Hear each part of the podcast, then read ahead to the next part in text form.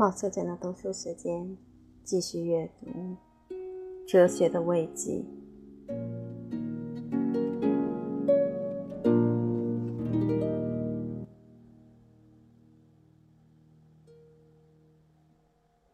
公元六十二年二月里，塞内加碰到了一个不可更改的现实：尼禄不再听这位老导师的话，他躲避他。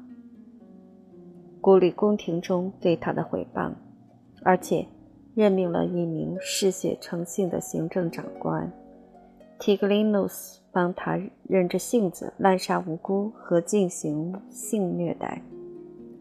在罗马大街上，把处女抢到皇帝的寝宫中，元老院议员的夫人们被迫参加祭神狂欢仪式，目睹他们的丈夫被杀死。尼禄夜间微服上街游逛，在偏僻街道上割断普通行人的喉管。他爱上了一名男孩，希望她是女孩，就阉割了她，然后进行一场玩笑的婚礼。罗马人讥讽说：“如果尼禄的父亲多么丢斯当年同那样的女人结婚的话，现在罗马人的日子会好过些。”塞内加意识到自己处于极端危险之中。就企图退出宫廷，住到罗马郊外的别墅中去过平静的日子。他两次提出辞职，尼禄两次拒绝，热情地拥抱他，发誓说他宁死也不离开他亲爱的导师。塞内加的阅历中没有任何事足以使他相信这种许诺，于是他求助于哲学。他不能逃脱尼禄，既然他不能改变，理性就叫他接受。在那几年难以忍受的日子里，他致力于研究自然，开始写一本关于大地和星球的书。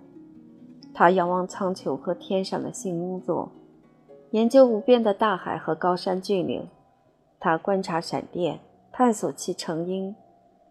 闪电是一团压缩的火焰，猛烈甩出来的。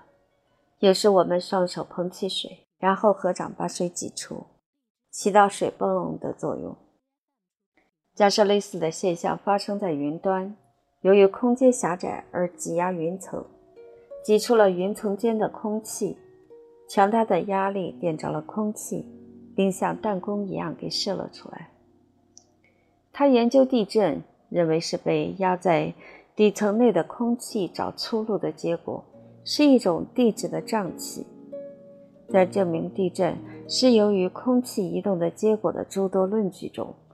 你们应特别提出以下这一条：当一次大地震发泄了对城市和国家的怒气之后，紧跟着不会有同样大的震动。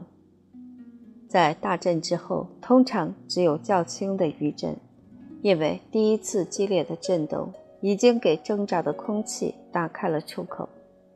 塞内加的科学理论有误，这不重要。更加有意义的是，一个生命随时都可能被一名喜怒无常、嗜杀成性的皇帝结束的人，似乎从观察大自然的现象中得到极大的宽慰。也许正是强有力的自然现象提醒我们认识到一切我们无力改变的、必须接受的事物。冰川、火山、地震、龙卷风都是令人敬畏的。超人的象征，在人类世界，我们相信总能改变自己的命运，从而有希望，有忧虑。二海涛物质拍岸，彗星物质划过夜空，显然说明存在着完全漠视我们愿望的力量。这种漠视，非独自然界为然，人也能向他的同类施以同样盲目的力量。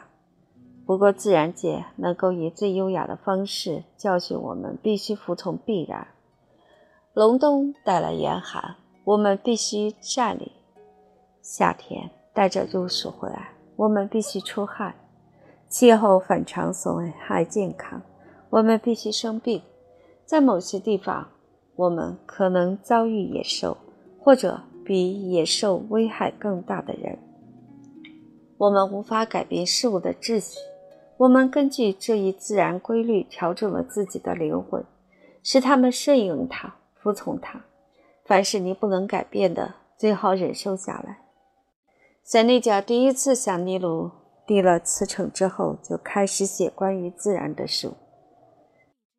他获得了三年时间，然后公元六五五年四月间，皮索反对皇帝的阴谋败露了。一名百人队队长受命来到哲学家的别墅，他对此是有准备的。上身袒露的鲍利简娜和她的侍女们可能泣不成声，但是塞内加已经学会顺从地跟着车子走，没有抗议就割了手腕，正如他在马尔恰图示爱子时劝过他的：“何必为部分生活而哭泣？